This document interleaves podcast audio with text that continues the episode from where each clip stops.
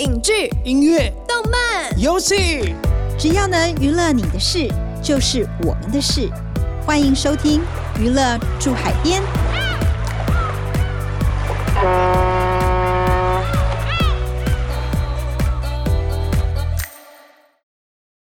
大家好，欢迎收听由静好听与静周刊共同制作播出的节目《娱乐住海边》，我是静周刊娱乐产业组记者向一斐。我是对记者咄咄逼人、讲话又经常失态的灭绝师太。虽然鬼月已经过了，但是今年都没有聊到鬼片啊、恐怖片什么的，还是会觉得怪怪的，哪里不对劲？嗯，还是聊了之后才会觉得不对劲呢？诶，好，呃，如果要谈到台湾这最近的恐怖片，呃，大家应该印象比较深刻的，是从二零一五年开始。的这个红衣小女孩，那红衣小女孩呢？除了第一集、第二集，接着又有第三集，就是前传《人面鱼》。那到了最近，又有呃另外一个系列叫做《中邪》，从呃前年就是二零一八年开始有《中邪》，最近又有《中邪二》。那这些台湾的恐怖片呢，跟我们更早以前看到的。路线都不太一样，加入了很多台湾的这个在地的元素，不管是宫庙的传奇啊，或者是一些什么魔神仔啊，还是什么民间的这种民俗，对，又又让台湾的观众有更有一些连接。嗯，说到电影呢，怡菲姐可是本组的电影活字典。无论是各位看得见的国内外电影，还是看不见的幕后电影故事，哎，怎么讲到看不见，总是觉得毛毛的呢？啊，总之就是看得见跟看不见的那些故事呢，怡菲姐都是如数家珍。所以今天呢，师太就要来跟怡菲姐跟各位聊聊那些年我们拍鬼片遇到的鬼故事。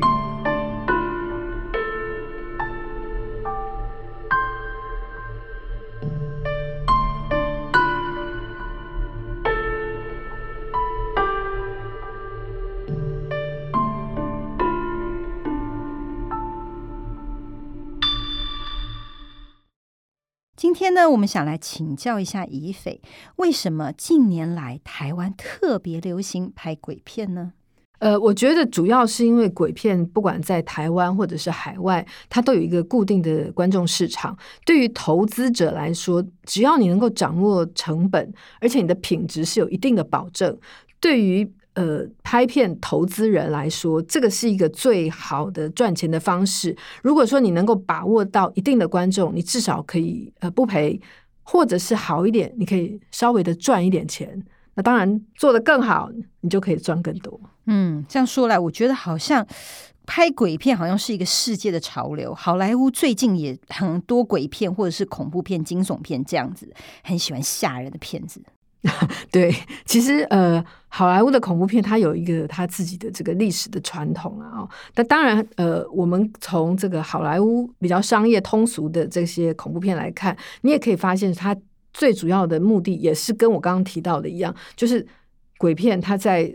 全球它都有固定的观众市场。那当然为了要保本，那他们也会选择这样的一个类型电影来做，而且。以这种呃恐怖片来说，它的成本并不高，那可以拍出来。如果赚钱的话，它可以翻很多倍，甚至于是这个小兵立大功的这个例子也非常非常的多。那我们可以从远一点的来讲，比如说在六零年代末期的这个《失音记》，或者是七零年代史蒂芬金小说改编的这个《鬼店》，或者是说很多人印象很深刻的这个呃。讲这个驱魔斗法的这个大大法师，还是月光光心慌慌，呃，十三号星期五，还是这个九零年代惊声尖叫系列。另外有一部叫做《恶夜丛林》，它好像是一九九九年的片子，它才花了六万块美金，可是它全球的票房可以到两亿四千八百万美元，你就可以知道说，这简直就是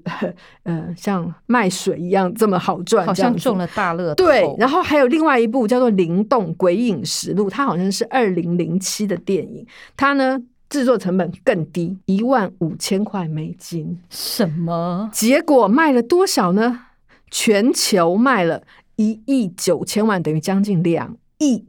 哎，这样子真的是一个，这是一个，你就知道有多好赚，你就知道多好赚。为什么这么多人要拍？对，当然呃，除了我们刚刚讲这种呃，算是小兵立大功的这个特例之外，还有呃，像婴儿房啊，或者是安娜贝尔啊，还是丽英宅系列，其实每一个骗子他们都有他自己自成一格的这个宇宙，建立他自己的这个人物系统关系表，然后怎么样往前发展，往后发展。对，这就是他们用鬼来当做一个卖点的这样的一个方式模式。嗯。原来这样，我觉得听以斐这样分析之后呢，我们就知道为什么鬼片会这么受欢迎，因为大家就爱看呐。有了这个市场之后，所以才会有人愿意拍，这也是一个供需，对不对？对，没错。尤其鬼这种东西，就是。你知道，可以自行想象、自由发挥。对，你说什么鬼话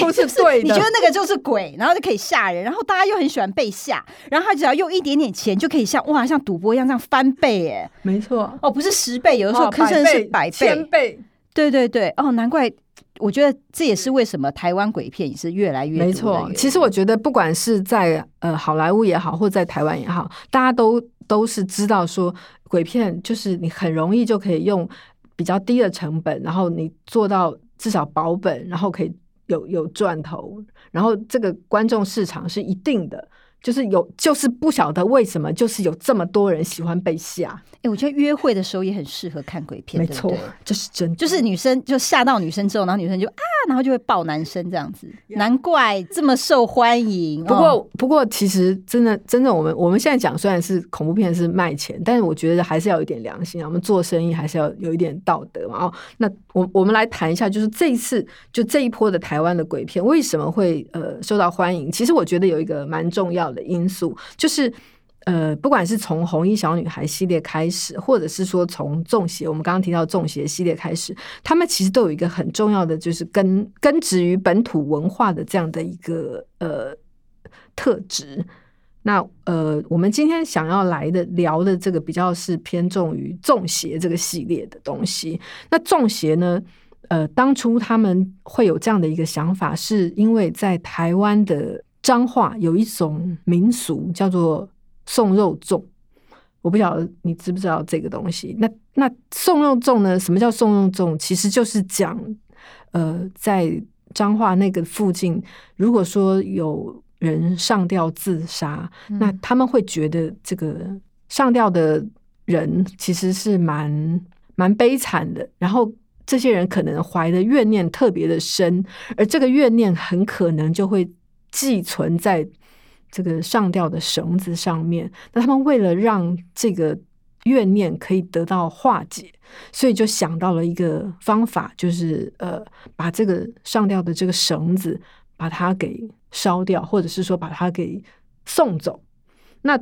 我们不方便直接讲说这个是呃上吊的绳子，所以他们就用一个比较象征的意思，就用肉粽。就是等于是把它吊挂起来这样的意思。那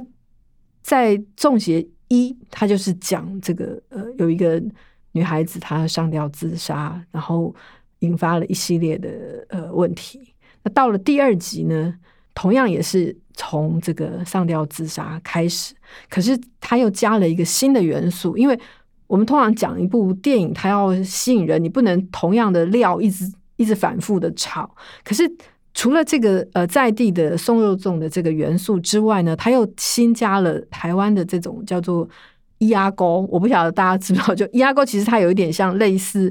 呃什么快仙、什么碟仙那种，就是它是一把椅子，然后要两个人去扶。那扶了以后，你可以问事，可以问这个。压沟说：“呃，你什么事情啊？到底应该怎么解决？有点像起机那样，类似类似。然后他又添加了这个呃泰国鬼师傅。那所谓的泰国鬼师傅呢？他他是在泰国这种就是吸毒的人，他们或者是说赌博的人，他们会会去拜的一个邪灵。对，那这一次他就把这个泰国的这个鬼师傅这样的一个元素，跟台湾的这个压沟啊，还有之前的这个送肉粽，还有因为送肉粽还有一个很重要的一个仪式，就是跳钟馗，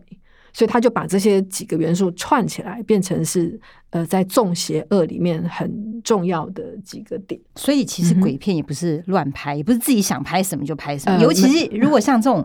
呃，就是近年流行有关于台湾民俗的事情，其实做田野调查也是蛮重要的一件事情，因为你要了解什么叫做送肉粽啊，然后什么叫做咿呀沟啊，然后这些泰国的这些鬼师傅的来源啊、如果你乱拍的话，可能有些信众也是会不太开心哦。，呃对，这是真的，没错。而且像如果要拍这样的片子的话，除了你填调要做的很扎实之外，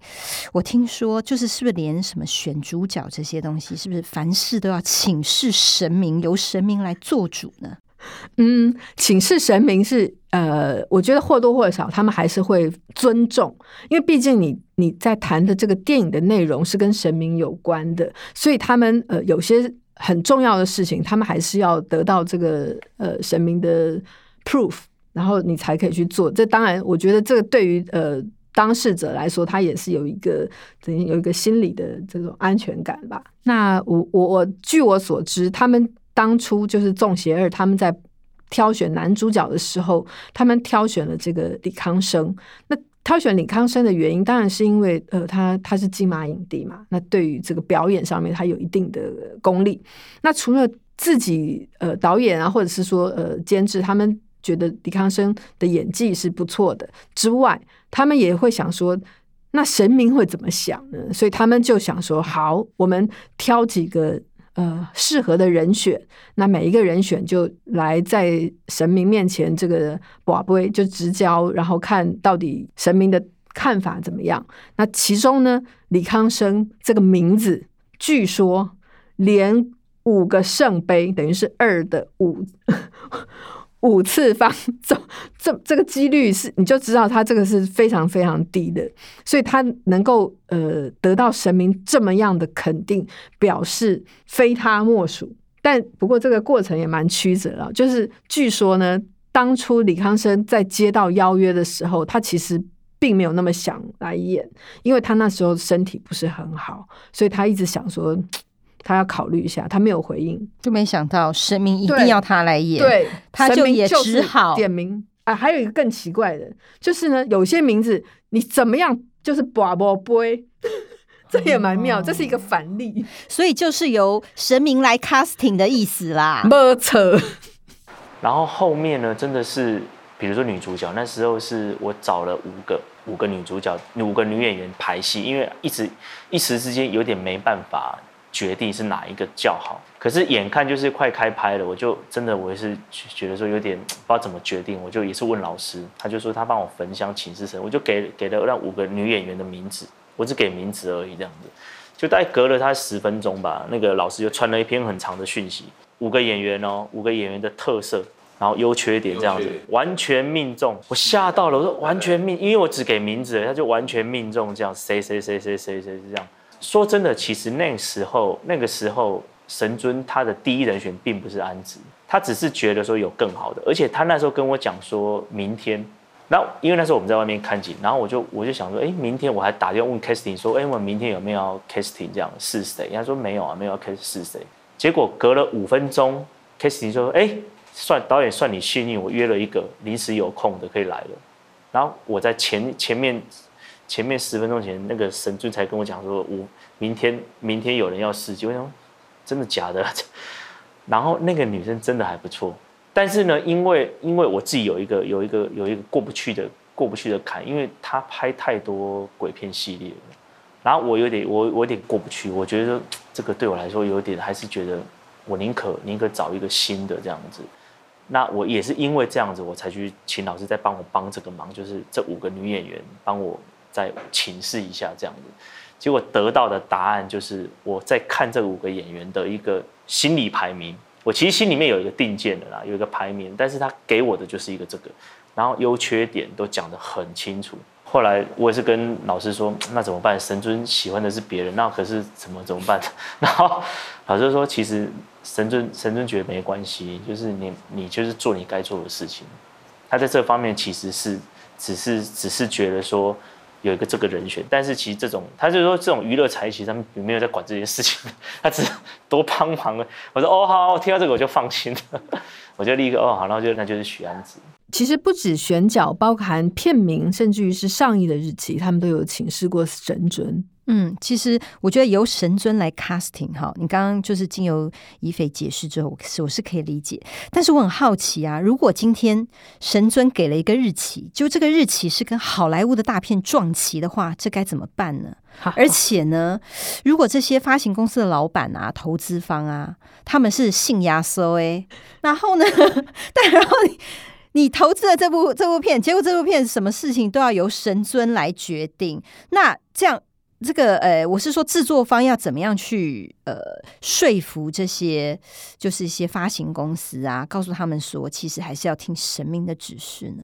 其实啊，我觉得这这个就是所谓的天助自助者。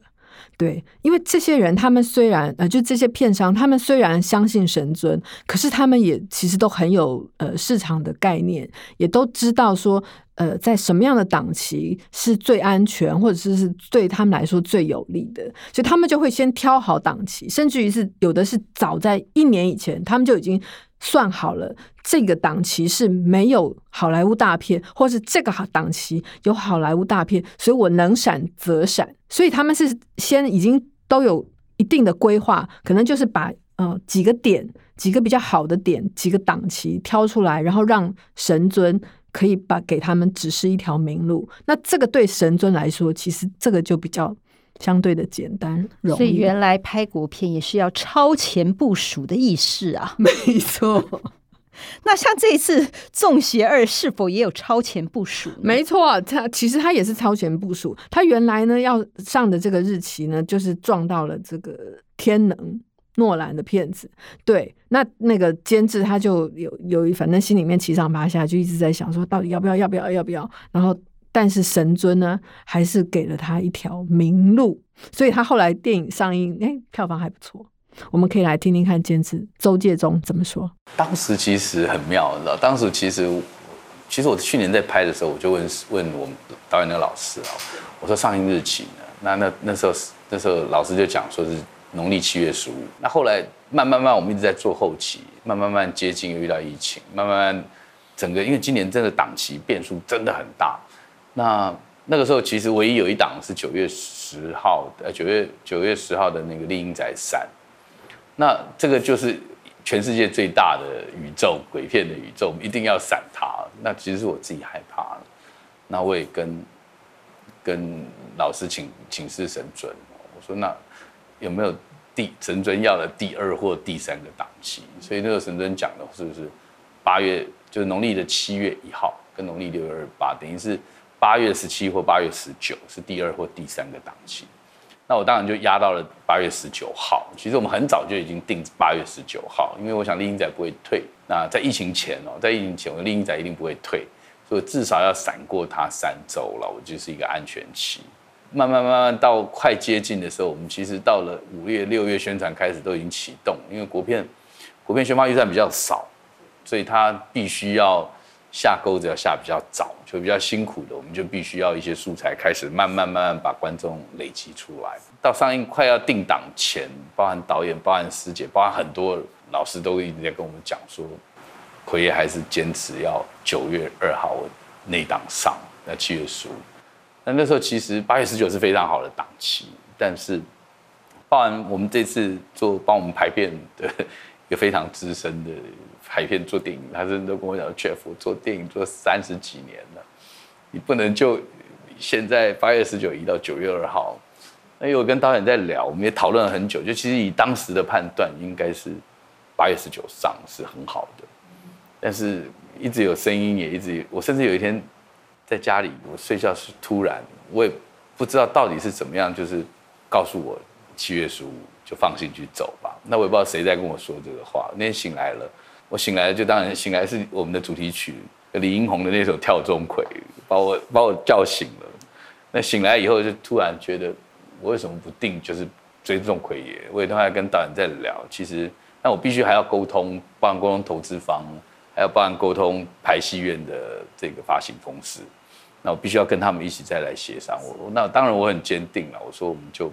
就定嘛，就我觉得一路走来了，从最前面就是一直是奎爷神尊，尤其我这集在讲钟馗的故事，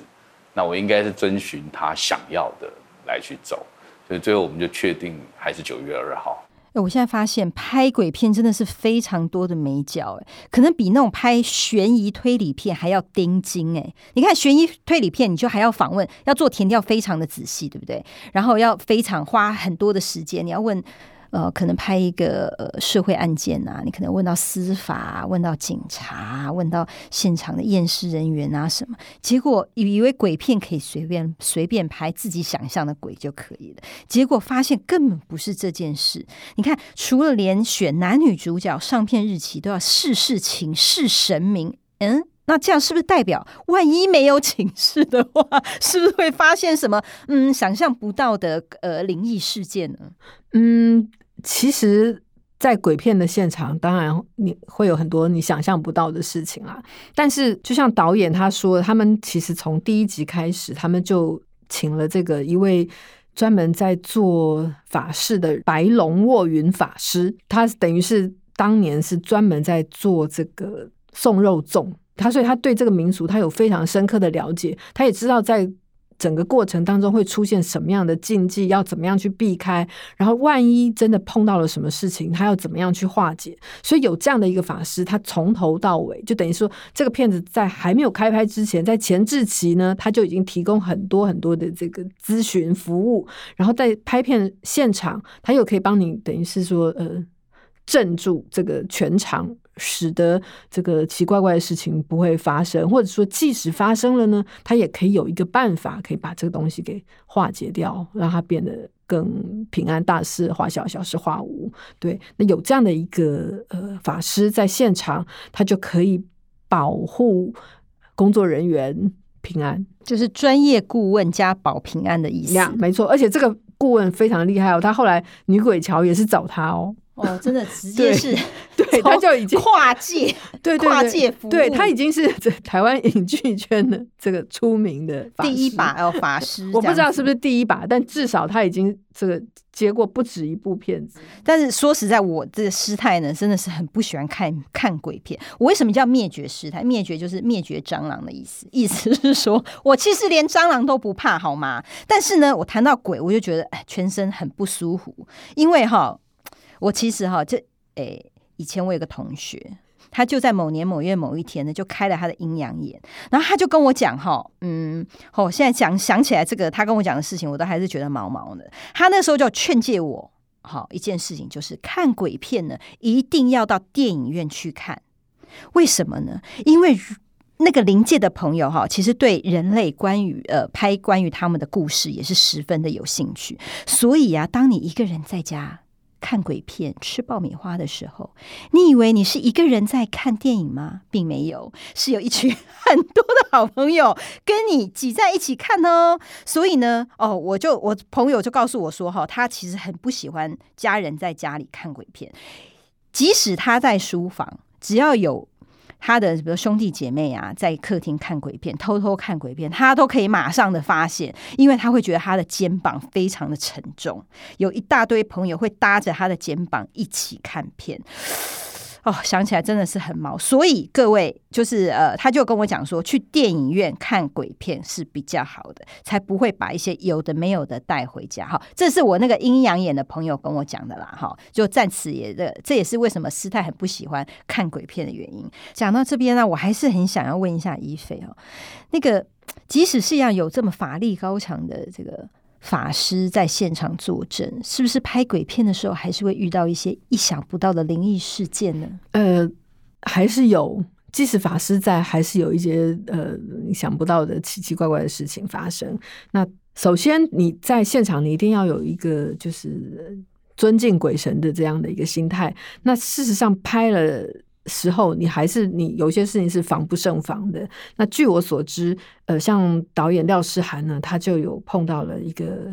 小女鬼搭着他的肩，然后一路跟着他下来。那另外呢，这个监制周介中，他也曾经在拍片现场，因为这个现场据说当年是这个桃园的空难事件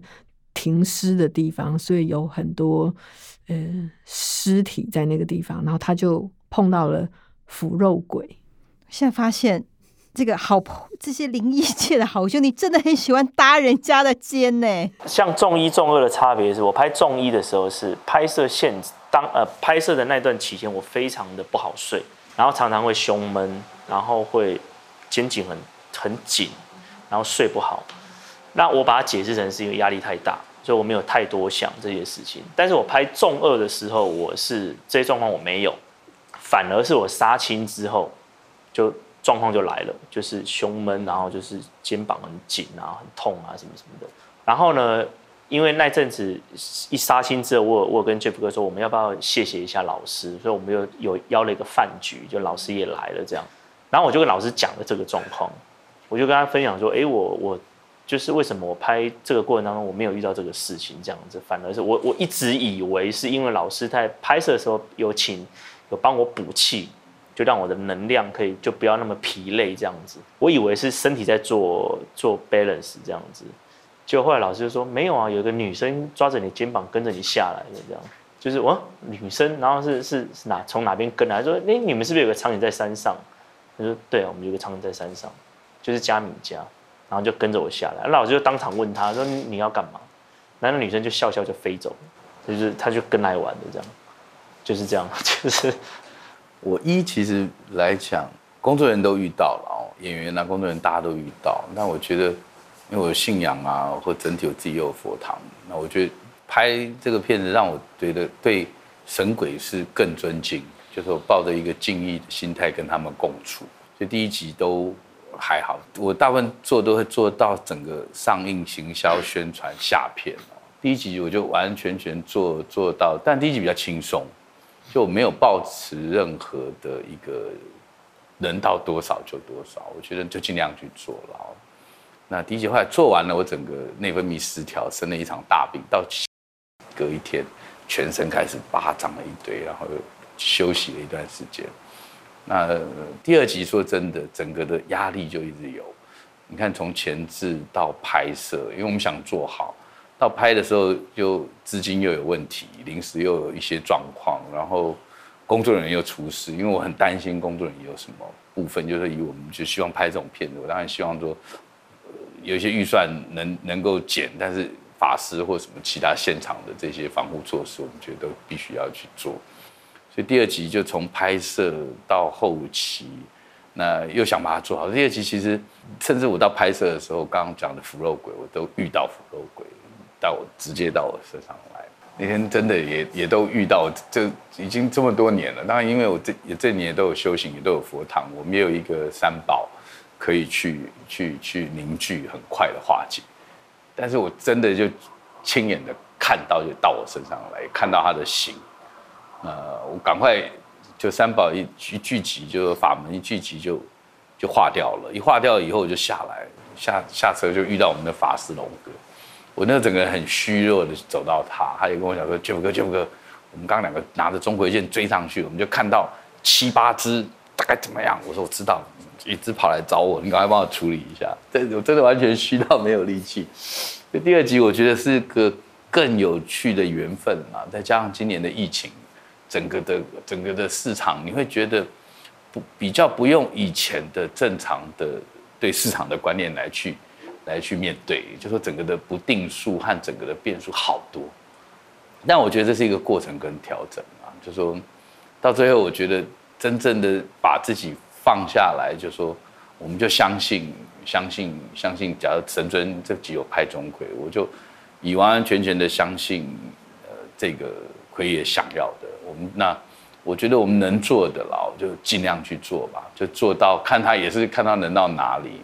就尽量去做，尽量去冲。在拍片现场遇到这些事情，真的是令人觉得很毛骨悚然，真的很想发抖。我觉得啊，就是一般，比如说你拍一些特技片，对不对？你就现场做好预防措施，哦，保险买多一点，哦，然后垫子加厚一点，啊，保全措施都做好了。这就没事了，但是拍鬼片，你要遇鬼，你要怎么样预防？你连保险都没有，这种鬼险可以买好吗？真的是很恐怖。是，其实呃，不只是在这些现场有出现灵异事件，就包含是跳钟馗这件事情，它都是有风险的。因为跳钟馗其实跳钟馗就是呃以这个钟馗的形象来驱鬼嘛。那跳钟馗，因为钟馗是个鬼王，所以你如果要去诠释这样的一个鬼王，你就必须要能够让鬼看不到、不知道你是假扮的。所以当初这个李康生他坚持他自己要亲自跳的时候，大家听了都觉得很很紧张，因为跳钟馗，你如果万一没有做好，你你你是会有一些发生一些问题的。所以他们在现场也做了很多的防护措施。我们可以听听看监制周介中讲到他们怎么样去准备这件事情。休蛋几嘞？至于李康生跳钟馗做了哪些防护措施，以及监制邹建中呢谈到了哪些钟馗的传闻和剧组的事前准备，我们就下集分享。感谢听众收听，也请持续锁定由静好听与静周刊共同制作播出的《娱乐驻海边》，我们下次见。想听爱听，就在静好听。